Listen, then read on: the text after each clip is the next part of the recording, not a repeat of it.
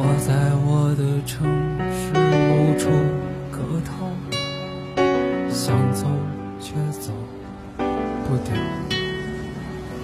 不记得上次是谁给的拥抱，想不起忘了也好。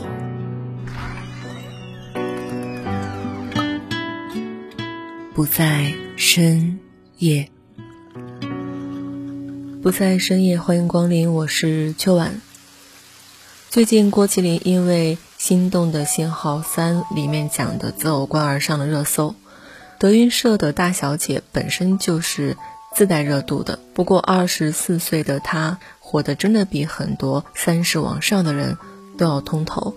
在节目中，嘉宾们被问到择偶时身高、长相、性格怎么排序的问题，他们的答案都不一样。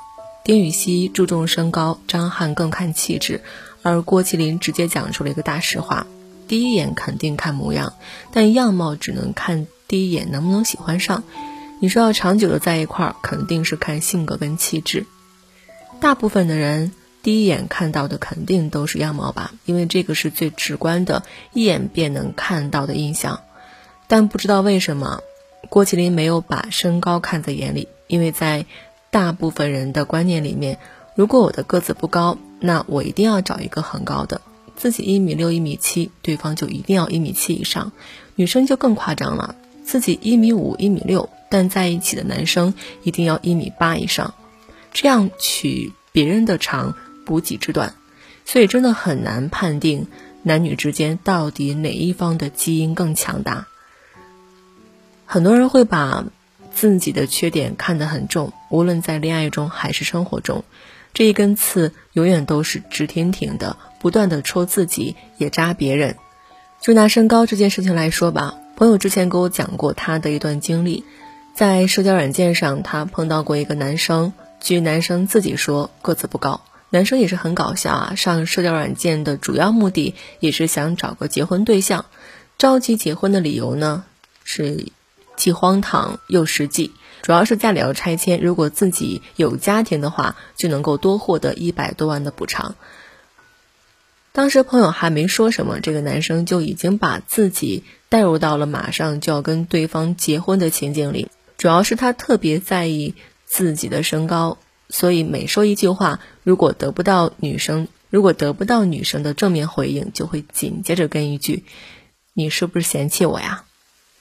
朋友觉得很搞笑啊，我都不知道他是谁，我嫌弃什么呀？他高不高，瘦不瘦，跟我有什么关系啊？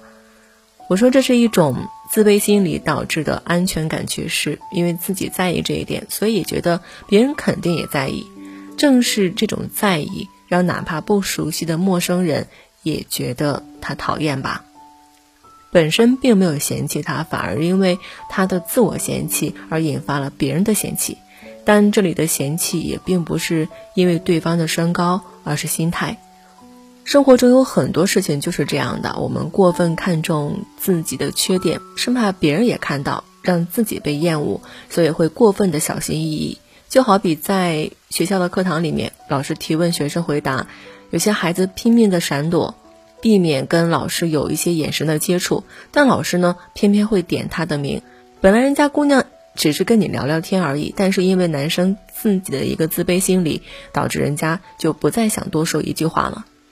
约翰·罗纳尔·热尔托尔金有这么一句话，他说：“一个人如果刻意逃避他所惧怕的东西，也许会发现自己只是抄了条近路去见他。”每个人都有自己想要逃避却又没办法逃避的事情，所以我们唯一能做的就是直面它。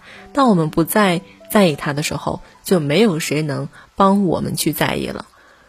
没有人在修剪其生活之时会不割伤自己，但总有人会在受伤之后让自己更强大。